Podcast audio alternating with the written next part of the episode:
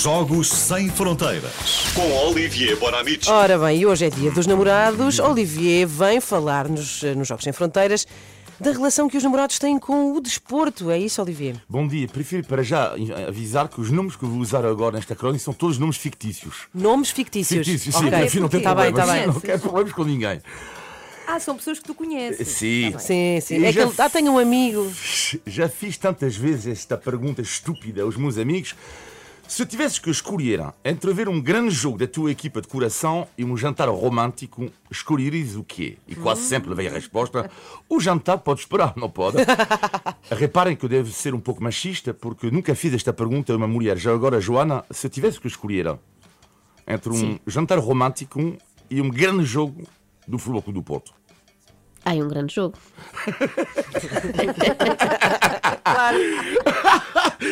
namorar e o desporto. Em Portugal descobri algo de novo na minha vida. São as pessoas que não falham por nada um jogo da sua equipe. Isto me espanta. Em França, por exemplo, nunca conheci ninguém assim.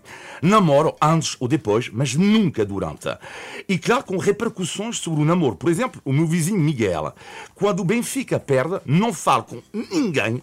Extraordinário. Durante um dia, nem com os amigos, nem com a mulher. Aliás, um dia atravei a perguntar-lhe, Miguel, não achas que o amor pelo teu clube é um travão no teu relacionamento amoroso? Na altura olhou por mim como um extraterrestre e deve ter pensado, coitado do Olivia, deve estar mesmo infeliz.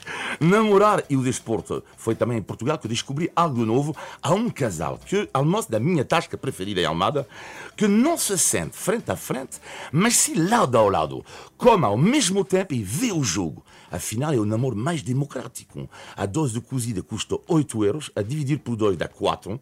E, e lá está, o, o lugar da bancada é gratuito, é só escolher a mesa em função da melhor vista sobre a televisão Pois. da tasca. Depois, há quem faça de conto. É o caso da minha vizinha Isabel. Há anos, há anos e anos, Isabel, que te topeia. Há anos que, por amor, eh, faz acreditar ao teu marido eh, que adora o Sporting, que tu adoras o Sporting. Mas quando falo contigo, Isabel, do Sporting, tu nem me ligas nenhuma. Sim, Isabel, porque segues o futebol apenas e só por amor ao marido, que ele sim adora o Sporting. Há anos que ela, Isabel, se senta ao lado do homem que ama e ambos veem a bola. Enfim, ele vê, ela vê-o a ela. Isto faz lembrar da minha avó que não gostava de rugby, mas aos sábados fazia o sacrifício de ver um jogo com o meu avô, eh, porque lá está, eh, eh, ele já velho, já não tinha amigos ao lado para comentar cada jogada. Então a minha avó ficava a ouvir as análises do meu avô. Em troca, após o jogo, ele fazia sempre uma massagem nas costas enquanto ela via uma série que não interessava ao meu avô. Mas os tempos mudam e hoje em dia há cada vez mais mulheres que não só veem desporto na televisão, como fazem desporto. Olivier, vem correr comigo. Não, obrigado, tenho que arrumar a casa. E há mulheres que entendem muito mais o desporto do que os homens.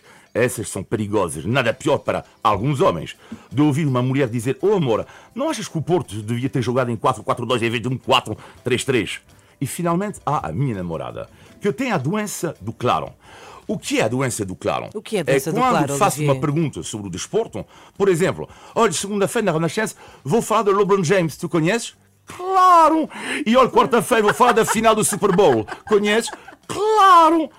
Ela não é como um outro casal amigo, estes dois homens, eh, amigos meus, casal, que num jantar romântico só falam de voleibol. Sim, porque eles odeiam futebol. Um dia estive a jantar com eles, apanhei uma seca.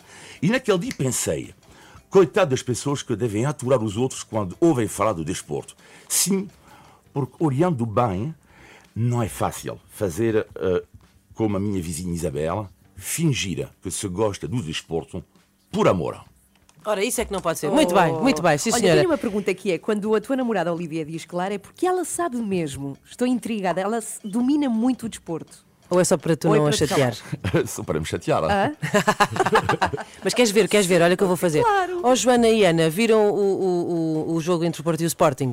Sim, sim. Não, a resposta Não, era claro. claro. Não estava atenta. Não, mas a doença, não, não, mas a doença do claro, não, mas a doença do claro não é bem assim. A doença do claro tem que ser mais específica, por exemplo, mais, um pouco mais complicada. Ok, Sabem quem ganhou a final do, do Super Bowl ontem à noite? ok. Claro. Mesmo que tu não saibas. Não faço ideia neste caso. Quem é ganhou a final do Super Bowl ontem à noite? Por acaso não sei, ainda Há bocadinho o Luís Aresta disse, Los não estavam com atenção, não, sei, não estavam com atenção. Mas eu também não sei responder, eu também não fixei, também não fixei. Também não Não, não É um com desporto que é é interessa. Bom, obrigado, Olivia. Todas as segundas e quartas-feiras aqui os Jogos Sem Fronteiras.